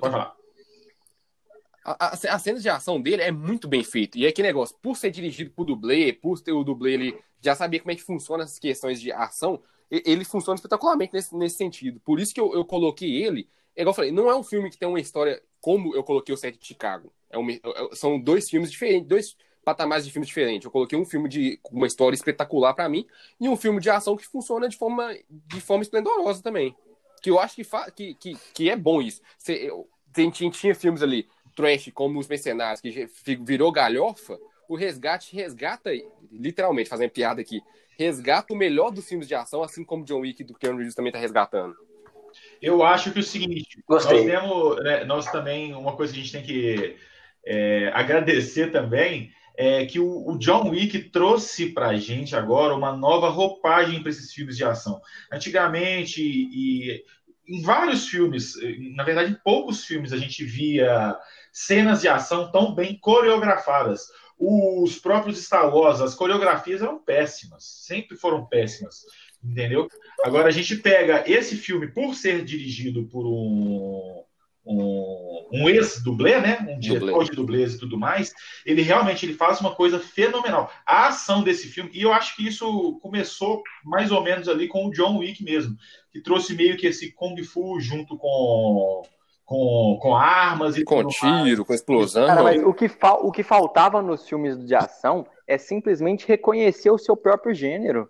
Porque muitos filmes de ação eles se perdiam, queriam fazer histórias fenomenais e ao mesmo tempo com ação mirabolante, espetacularmente bem coreografado, no final das contas não fazia nenhum nem outro, cara. Não fazia nada com bem. o John né? Wick, exatamente, com o John Wick que vocês citaram agora, que foi um filme, o primeiro foi uma ação fenomenal, com cenas coreografadas de um nível espetacular, que fizeram todo mundo se apaixonar por esse gênero de ação, fica fez elevar o patamar. Hoje em dia você não quer assistir qualquer filminho de ação meia boca com uma historinha que, que no meio você vai falar, ah, não, pelo amor de Deus, chega de história, né? Tipo, o, o filme se entende como um filme de ação, ele vende o seu peixe dessa maneira, ele se propõe a fazer isso, só que ele, se, ele faz isso de uma maneira muito bem feita, né, cara? E uma coisa que eu acho fenomenal que a gente tem que citar também é que a Netflix, nesse segmento de ação, a Netflix está de parabéns nesse 2020. Eu espero que ela continue no nível que elas. Porque a Netflix a gente sabe que sempre lança milhares de filmes e são uns ou, ou um ou outro que, que salva, né? Mas esse, esse ano, os filmes de ação que ela lançou são praticamente todos fenomenais. Um dos primeiros fez Resgate. Resgate, eu acho, se não me engano, foi um, do, é um dos filmes mais assistidos da Netflix. Da história. Nossa, eu não vou falar, eu não vou falar todos, porque eu assisti o Power e o Power também. Eu, foi quase a minha decepção, mas de ruim mesmo, viu? É, Power, Power, Power, também, Power, não, Power eu não coloquei na minha decepção, porque eu não esperava nada dele. É, também, justamente. Mas é aquilo que eu falo, falando um pouquinho do Power, é, é, é isso que eu acabei de falar. Os filmes, eles estão precisando entender melhor qual é a identidade de cada um. O Power é um desses. Ele se propôs a vender um filme com ação, porém, ele quis incrementar uma história. No fim das contas, ele se perdeu, não tinha nem história, nem ação, e o filme virou uma bosta. Que é diferente do, do, do Resgate agora, que se propõe a ser uma, um filme de ação, conhece a sua identidade e faz a sua identidade muito bem feita, deixando o público satisfeito. Agora eu concordo muito com o que o Renato falou, quase agora, a respeito da sequência. Eu acredito, não vamos nem falar como terminou o filme, mas para mim não poderia haver qualquer tipo de sequência desse filme, qualquer tipo de sequência. O filme já é redondinho no, no, no tempo que passa ali na tela, já é um, time, já é um filme muito fechado. Eu tô vendo aqui, é uma, quase duas horas, né, uma hora e 57 de filme. Um filme fechadinho, um filme redondinho. E a Netflix, como já demonstrou, igual eu citei agora, com vários filmes de ação é, esse ano, ela não precisaria fazer uma sequência de resgate. Se for fazer uma sequência de resgate, vai ser apenas pelo nome, apenas pelo dinheiro.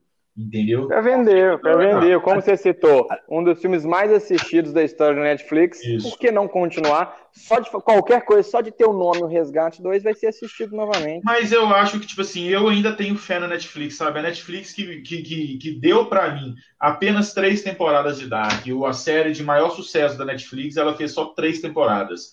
Entendeu? Eu ainda acredito no que não sei se seriam produtores aí, né? Que os produtores podem ter uma voz um pouco, uma voz um pouco menor, um pouco menor do que os idealizadores do projeto, entendeu? Eu acho que eu posso ser um romântico nessa questão ainda, mas eu acho que as coisas têm que terminar quando tem que terminar. E eu espero que não que tenha uma fechado. sequência desse. Eu espero que não tenha uma sequência, mesmo tendo adorado o filme. Até porque aquele final daqui, daqui lá é só ele, só ele sendo Thor mesmo pra acontecer o, o segundo, né? Não, mas é, eu não queria dar spoiler, mas, galera, pula aí, cinco, segundos, cinco minutinhos. Mas é, eles podem fazer, por exemplo, um prequel, que é, tá, virou moda também agora, né? Eles podem fazer um prequel Fazer- contando a história É. do, do. O background dele, né? é, que eu assistiria. Eu tô falando aqui, tô reclamando, não ia assistir com certeza. Eu demais, Eu O também, prequel eu também. ia bater palma, Mas- bater palma, ia levantar chorando. Isso mesmo. Passar, antes de passar pro, pro filme de Dudu, pra Só falta o Dudu agora. Assim, é um filme muito bom, é um filme de ação muito bem coreografado, mas, poxa, teve mais coisa, teve coisa melhor aí em 2020, hein? Foi isso que eu falei. É isso Não, que eu falei teve. com o Renato. Eu ia colocar. Esse é o Old Guard. Depois que eu fui ver, igual, por exemplo, o posto que lançou, eu falei, nossa, eu ia, ter- eu ia ficar com vergonha se eu colocasse o Old Guard nesse filme, nessa lista. Mas só que é porque 2020 também foi, querendo ou não, teve vários filmes, mas vários filmes lançados mais em streaming, né? A gente não foi no cinema assistir. É, esse, esse, ano, esse ano foi tão longo e tão Isso. E acaba. também, que a gente nem sabe o que foi desse ano e o que, que não foi no fim das perdeu contas. noção né? do que? acaba, E, e aí, igual- é, ué, e acaba eu que, falei. por exemplo, o próprio, o próprio Poço, por exemplo, a gente, eu, eu só lembrei porque eu pesquisei mesmo. Apesar de ser um filme muito marcante, eu acredito que quando a gente assiste, a gente sai de casa, vai para o cinema e assiste um filme, ele fica um pouco mais marcado na gente. Entendeu? E a gente Ah, lembra cara, mais. mas o, pra mim o post foi tão fenomenal que eu conversei sobre ele com um, um mês direto, cada dia com uma pessoa diferente, no mínimo Nós três horas de bate-papo. Nós conversamos bastante do Poço. Pois é, pois é. Mas eu Resgate eu só coloquei na minha lista, só finalizar aqui e passar pra Dudu. Só, é porque foi um, um filme pipocão pra mim, que é um filme que eu sentei na- no sofá de casa, liguei a televisão com minha Assistiu esposa, e nós assistimos ali, comi uma pipoquinha. É, tem visão curti. pessoal de cada um o Sete, Sim. é, o Sete Chicago eu coloquei ali porque, como filme, como história, é um puto de um filme pra mim, ainda mais ser baseado em fatos reais, com questão de júri, que eu gosto muito. Então, eu, são, são patamares, são elevações diferentes. Sim. E passando aqui, Dudu, seu segundo filme, Dudu Boy. Eu vou de novo no. No, no comédia. Troféu diferentão. É. Eu acho, eu acho que quem assistiu esse filme aqui deve, deve ter sido uma pessoa no máximo. Que é Entre Facas e Segredos, que tá na Amazon Ah, Prime. bom demais. Você tá Eu- doido? Opa! Eu assisti, assisti. Não vi. Esse filme é bom demais. Já são duas, Já- hein? Já- Com você já são É três, um- Dudu. É um mistério, né? É um mistério comédia, igual, tá aqui no. Você, no- você não foi tão hipster nessa. tá É, não, esse aí não levou o troféu diferentão, não. Quando tá no próprio, na pró- no próprio Google aqui, é um mistério comédia. Puta, o filme é basicamente aquele jogo detetive. Aquele jogo de tabuleiro de- detetive, né? E é, é, é- A dinâmica do filme é muito, é muito legal. E, tipo, muita gente boa reunida, né? É impressionante. Isso. O, o, cast, de- o cast desse filme é, é sensacional. É muita gente boa num, num único filme, né?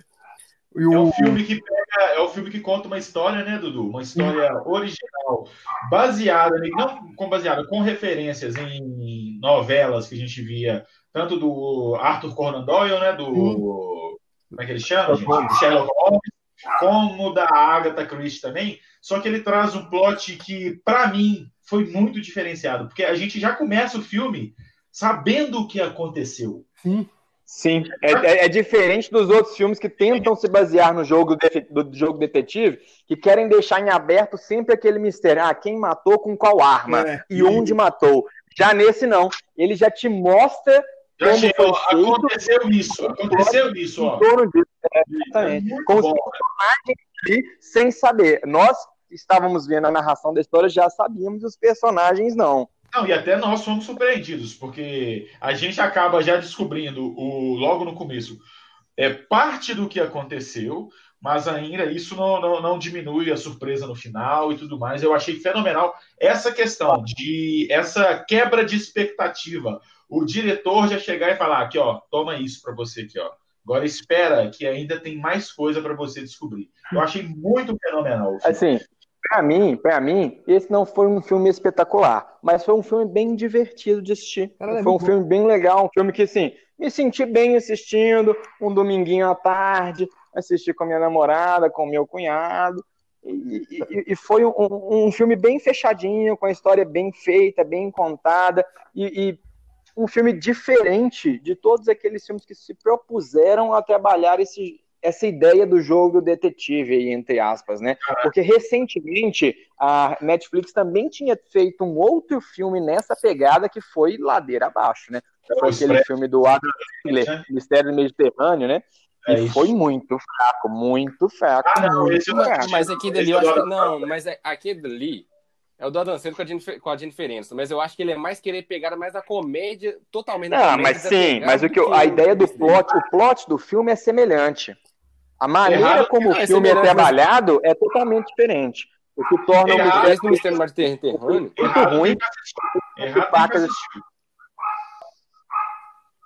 Eu acho que ele pega mais no, na, na galhofa do filme mesmo. Justamente por ter o Adam Sandler ali, eu acho que ele pega totalmente na galhofa. O que, o, que eu, o que eu gosto muito do filme do Goyen, assim, Paga os Segredos, é que, tipo, eu já, eu já, eu já devo, devo ter assistido esse filme umas três vezes, porque eu assisti uma sozinha, assisti uma com meu, com meu irmão, uma outra vez. E é um filme que funciona, tipo, mesmo se você já, se você já viu. Porque é, é, tão, é tão instigante aquilo, igual você está falando, do jeito que eles, que eles, que eles investigam o, o, o crime.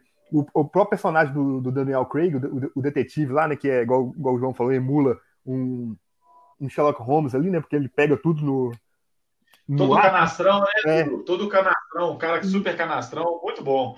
A, a, a, própria governanta lá, da, a enfermeira lá, que se ela mentir, ela vomita. Então, é, é o, o, os plot, os, os, os, artifícios que eles usaram para contar a história funciona mesmo se você vê mais de uma vez. Porque mesmo você vendo mais de uma vez, você consegue, puta, às vezes você, às vezes você até percebe alguma coisa na história que você não tinha percebido percebido antes, tipo, ó, realmente eles deixaram isso aqui dava indicação que era essa, essa pessoa que, que, que cometeu o crime e tal. Então, eu, eu, o que eu gosto do, do filme é isso, essa, essa sensação de que, é, igual, igual vocês falaram, o, o, contar a história dele, ele não te. Ele não quer te. O mistério dele não é o que. Ah, como aconteceu e nada, não. Você já sabe como aconteceu. Você já sabe o que aconteceu e como aconteceu. Eles realmente só querem descobrir quem fez aquilo acontecer. O, é, é, o, o, que eu acho, o que eu acho que a gente tinha que levar, a gente não, né? Os diretores, os produtores deveriam pegar desse filme, realmente, igual o Paulo, não acho que seja o melhor filme nem nada, mas é um filme muito bom mesmo, muito bom. Mas eu, o, o melhor para mim desse filme é que ele não se leva a sério. Sim. Ele não é um filme sério. Ele é um filme sobre uma questão séria, só que ele não se leva a sério. Ele não quer ser maior do que ele é. Ele sabe qual é a história, ele sabe o que ele quer contar e pronto. Eu acho o, é aquele... eu acho o, o, ponto principal desse filme ter dado certo, para mim, pelo menos, foi essa questão. Mas é isso mesmo. É aquilo, é aquilo que nós comentamos quase agora, né? Ele é um filme que conhece a sua identidade e trabalha bem em cima dela. É, o, o, diretor quer contar aquilo, ele conta aquilo do jeito que ele quer e o filme se entende, né? Igual vocês, igual vocês estão falando. O, o que o diretor quis fazer, ele conseguiu fazer e fazer de uma maneira que cativasse o, o público mesmo. Ele se entende com aquilo, com resolver um mistério com, com, com pitadas de, de, de comédia. E não é uma comédia que é comédia. Aí não quer ser comédia demais, que ah, você vai fazer bobagem demais para a pessoa forçar a pessoa a rir, e nem é aquele mistério é, é, absoluto, né? É, é uma mescla da, da, das duas das coisas muito bem mesclado no, no, no, roteiro do filme. Só pra gente finalizar aqui rapidamente, galera, essa primeira parte aqui do nosso podcast, nós vamos fazer menções honrosas com filmes que vocês. Cada um vai ter dois minutos aí poder fazer uma menção honrosa com um filme para você indicar para o pessoal assistir que você não colocou nos seus dois filmes na lista que nós fizemos aqui, ou então até mesmo decepção, que você, é para a galera nem passar nem perto desse filme. Então aí vão, ô João, faça a primeira menção honrosa. Cara, eu coloquei alguns filmes aqui na menção honrosa, eu nem vou dis, é, como é chama? discorrer sobre eles, só para ser mais rápido. O primeira menção honrosa minha, Old Guard, filme da Netflix, é, mais ou menos no mesmo estilo do Resgate, só que com um elemento é, de fantasia. Para mim, eu achei fenomenal, espero que tenha continuação. Tinha colocado o Resgate também, né? Passando para o próximo. Tem um que é um filme de terror com Kevin Bacon. Se isso daí já não te vendeu o filme, você não merece assistir esse filme. O filme chama, não tem, ele não tem tradução no Brasil, mas ele chama You Should Have Left. É o, o Kevin Bacon e a família se mudam para uma outra casa e é meio que um terror também de psicológico com aquele terror dentro de uma casa, uma casa mal assombrada.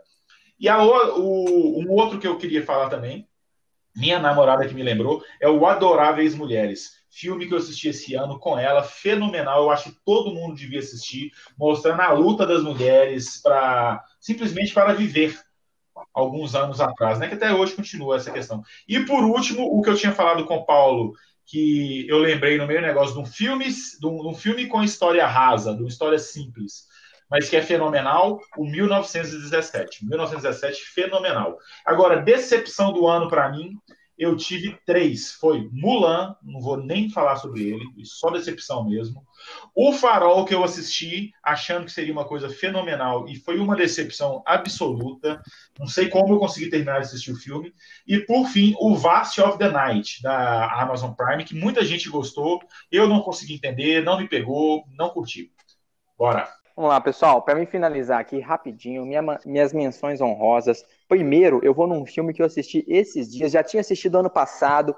Vai ser meu filme de Natal que eu vou assistir uma vez por ano, com toda certeza, que é Klaus. Se você ainda não assistiu Klaus, assista, cara. Muito é bom. a essência do Natal te faz querer ser uma pessoa melhor, vende a essência do bem, o ato de ação benevolente. Klaus é fenomenal. Simplesmente assista, vai ser meu, meu filme de Natal. Todo 25 de dezembro eu tô lá assistindo. Agora, uma outra decepção que eu vou colocar aí, eu vou junto com o redator, seu João aí, é Mulan, cara. Mulan é um filme totalmente desnecessário para a história da humanidade. Mulan live action. E justamente por conta da animação tudo que tem de bom na animação, eles fizeram merda com o filme. Então, passa longe, cara. Você quer assistir Mulan? Esquece o live action, volta pra animação e se divirta.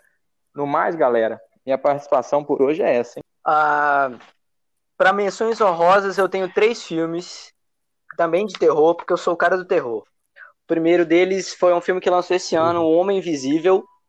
Ele é do começo do ano, ele, ele chegou a sair no cinema. É um filme muito bom que mistura terror com um elemento de é, ficção científica e também aborda um assunto muito muito discutido hoje em dia que é que é um problema também que é relacionamentos abusivos. Então é muito bom. Outras outras duas menções honrosas honrosas honrosas não vai para um filme de terror que é um terrir na verdade é, ele e sua continuação que tem na Netflix, eu achei muito divertido, com uma história muito boa. A Babá 1 e 2. São filmes, assim, você assiste muito divertido, você vai dar risada. É, não é terror, é terrir. É aquele gênero do terror que a gente adora. E agora, uma decepção. É, um filme original Netflix se chama Sem Conexão. Puta filme ruim, de terror também, que se vende como terror que, que tem uma história muito, muito blé, com personagens muito black, você torce para que eles morram com 10 minutos de filme. E é isso aí. Eu encerro minha participação falando dessa bosta aí, pra vocês passar longe dela. As minhas menções honrosas aqui vão ser todos da Netflix, são três filmes e um curta. O curta se chama Se Acontecer, é um curta-metragem de 12 minutinhos ali que contam a história de dois pais ali que perderam sua filha e estão tentando se reconciliar seu relacionamento. Cara, eu chorei os 12 minutos desse curta. Emocionante. Eu chorei. Eu chorei. É, Enola Holmes, que é o filme da, da irmã do Sherlock Holmes, com a Millie Brown, do Stranger Things. Ele Bob Isso. Brown. É, eu assisti ontem, Destacamento Blood. É um baita filme também de cinco, é, cinco irmãos, de, é, cinco irmãos dos, dos Bloods que estavam na guerra do Vietnã e um, quatro deles voltam ali é, alguns anos depois para poder resgatar o corpo de um dos seus do seu sargento e um, recuperar um, uma, um, um ouro que havia lá. Vale destacar pela atuação ali do Chadwick, nosso querido Chadwick Boseman e novamente também um filme também Netflix, que é A Voz Suprema do Blues, que vale a pena assistir. É o último trabalho do nosso saudoso Chadwick Boseman com, com ele e a Viola Davis. Uma excelente atuação dos dois, um, um, excelente filme, e fica aí minhas menções honrosas. Não vou citar nenhum filme ali de decepção, porque as decepções que eu tive foram algumas e não vale a pena. Então, ah, a minha menção honrosa, eu vou, vou citar só um, que é o 1917, que é um, tinha muito tempo que eu não vi um filme de guerra é, que me prendesse como como esse. E minha decepção é também um filme de guerra que é Dun Dunkirk, do, do Nolan. Eu, eu vi falando muito desse filme e quando eu fui ver, eu, não, eu achei, pre, pre, igual quase todo filme do Nolan, pretencioso demais, se acha mais do que. se acha maior do que ele realmente é. Ele se acha mais do que ele entrega. Então, para mim, é, é isso aí. Pessoal, então, para a gente fechar o podcast de hoje, nós vamos passar Eita. aqui rapidinho de novo os nomes dos filmes para ficar como indicação para vocês. Só filme top de 2020, hein? João, qual foram os seus dois mesmos? Os meus dois foram O Poço e O Sete de Chicago. Uhum. Os dois disponíveis na Netflix. O meu, O Poço e Dois Irmãos. Gabriel, os seus dois? O Diabo de Cada Dia e O Que Ficou para Trás, os dois na Netflix também. O Sete de Chicago e o Resgate, todos dois disponíveis na Netflix. Eduardo. Foi o Palm Springs e o Entre Facas e Segredos. Então, galera, nós sabemos que esse episódio ficou um pouquinho maior, mas valeu a pena cada segundo aí desse bate-papo. E lembrando que esse foi só a primeira parte, nós falamos só sobre os filmes, hein? Para quem gostou. Netflix já, paga nós. Para quem gostou, já fica atento aí que nós vamos falar paga na nós. segunda parte desse podcast também sobre as séries, sobre o que tem de bom, o que, o, o que tem de ruim, de decepção, o que, que a gente espera também de 2021 das nossas continuações aí, combinado? Espero que tenham gostado aí do nosso episódio especial do Fuck Podcast, falando sobre os nossos melhores filmes e indicações. Espero que vocês tenham atualizado as suas listinhas e que possam colocar tudo em dia aí para desfrutar do melhor do cinema. Pessoal, muito obrigado a participação de todos aí. Vou colocar o Renato aí para fechar para a gente. Valeu. Não se esqueçam de seguir o Fuck Podcast, é essencial para a gente aí no Instagram, né? O arroba fuck.podcast e seguir essencialmente também no Spotify. Nós estamos aí na nossa plataforma já alguns episódios aí, quem quiser nos ouvir desde o começo. Funk, lembrando que o funk é restrito. É, e podcast no Spotify, seguir a gente, compartilhar os episódios com os amigos aí, que é sempre importante, e passar aquele feedback para nós, galera. E seguir também o Rock Baby no Instagram, arroba Banda Rock Baby no Instagram. É isso aí, galera. Até o próximo episódio. um forte abraço e voltamos com parte 2. Valeu, galera. Abraço. Abraço. Falou.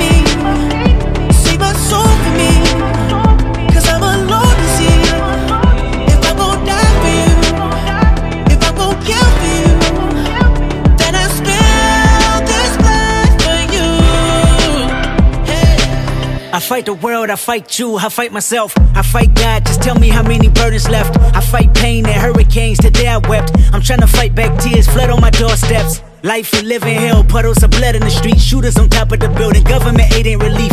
Earthquake, the body drop, the ground breaks. The poor run with smoke lungs and scarred face. Who need a hero? Hero. You need a hero. Look in the mirror, there go your hero. Who on the front lines at ground zero?